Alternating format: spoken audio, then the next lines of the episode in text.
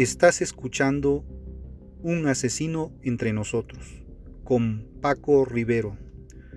Un análisis criminológico y de la conducta homicida, en el que se analiza a detalle a los asesinos seriales y las razones que los incitan a cometer sus crímenes.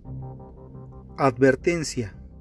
Este contenido puede tener un lenguaje sensible para algunas personas y no apto para menores de edad.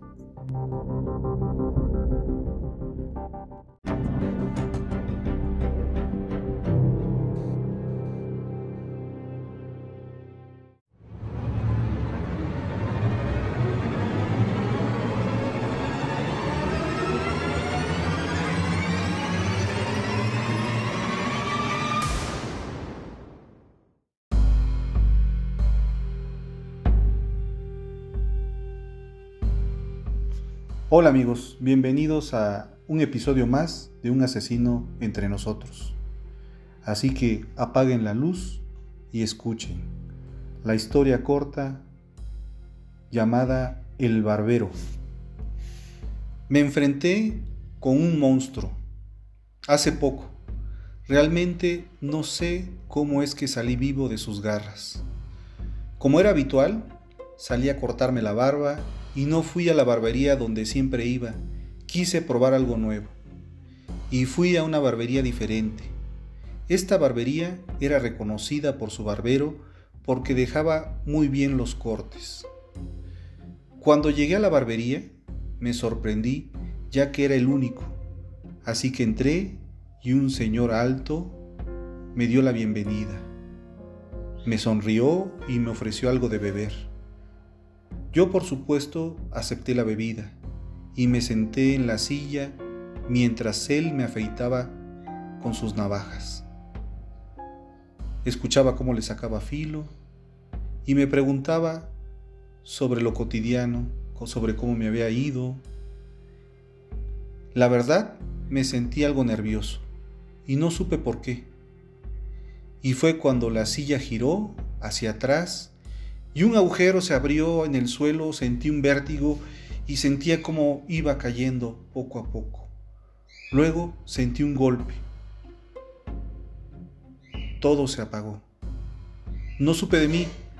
Al levantarme, observé cadáveres en descomposición por todos lados, así que aguanté la respiración mientras escuchaba pasos detrás de mí. Algo me dijo que reaccionara inmediatamente. Vi a un pequeño niño que le habían arrancado la garganta, vi a una chica muy joven que le habían cortado el cuello y aparte de su rostro era algo horripilante. En ese momento sentía que moría, sentía que mi cuerpo no se podía levantar. Así que como pude me puse un cadáver encima de mí, jalé otro cadáver y aguanté la respiración. Mientras el barbero cortaba las gargantas de los cadáveres. Rezaba para que no se diera cuenta de mí, para que no diera conmigo, pero ya era demasiado tarde. Él ya se encontraba encima de mí. Pero la oscuridad y los cadáveres no permitían distinguir nada. Él chocaba las navajas frente de mí, mientras mi corazón latía tan fuerte que lo podía escuchar. Sentía como mis lágrimas se revolvían entre la sangre podrida de los cadáveres que me rodeaban. Y en ese momento el barbero simplemente se fue. Pude respirar. Rogaba a Dios que no diera conmigo. Cuando me encontraba solo, me quité los cadáveres como pude y busqué la forma de salir de allí. Mientras lo hacía, mientras lo hacía, un señor cayó por donde yo había caído se precipitó, pero este cayó mal y se rompió el cuello. Me oculté de inmediato. Como pude me acerqué a la puerta.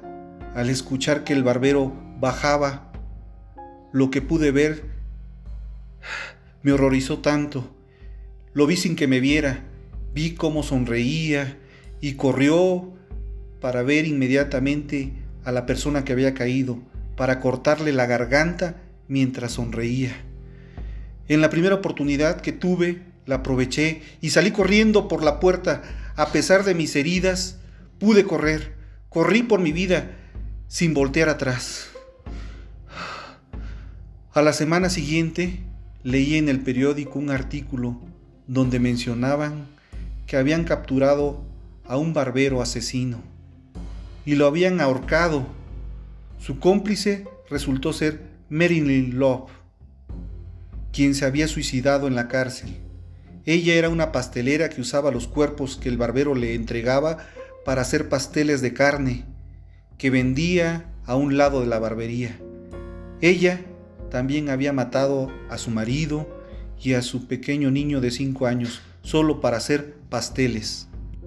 Dato perturbador. Sweeney Todd fue un asesino en serie del siglo XVIII. Su nombre era el Barbero Diabólico, porque degolló a más de 160 personas, entre ellos ancianos y jóvenes aprendices.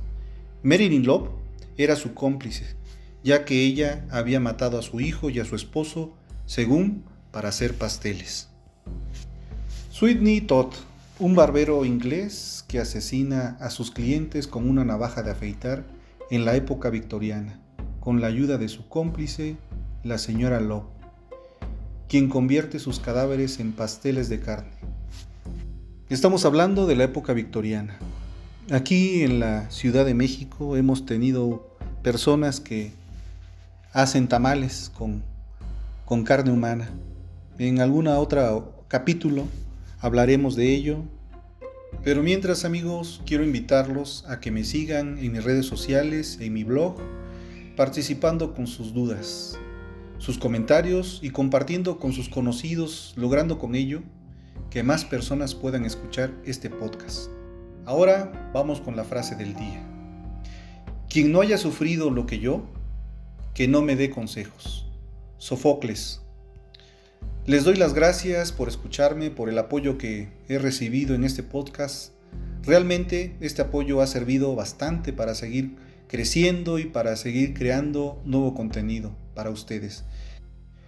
Espero sus comentarios, no me despido, solo les digo hasta el próximo episodio.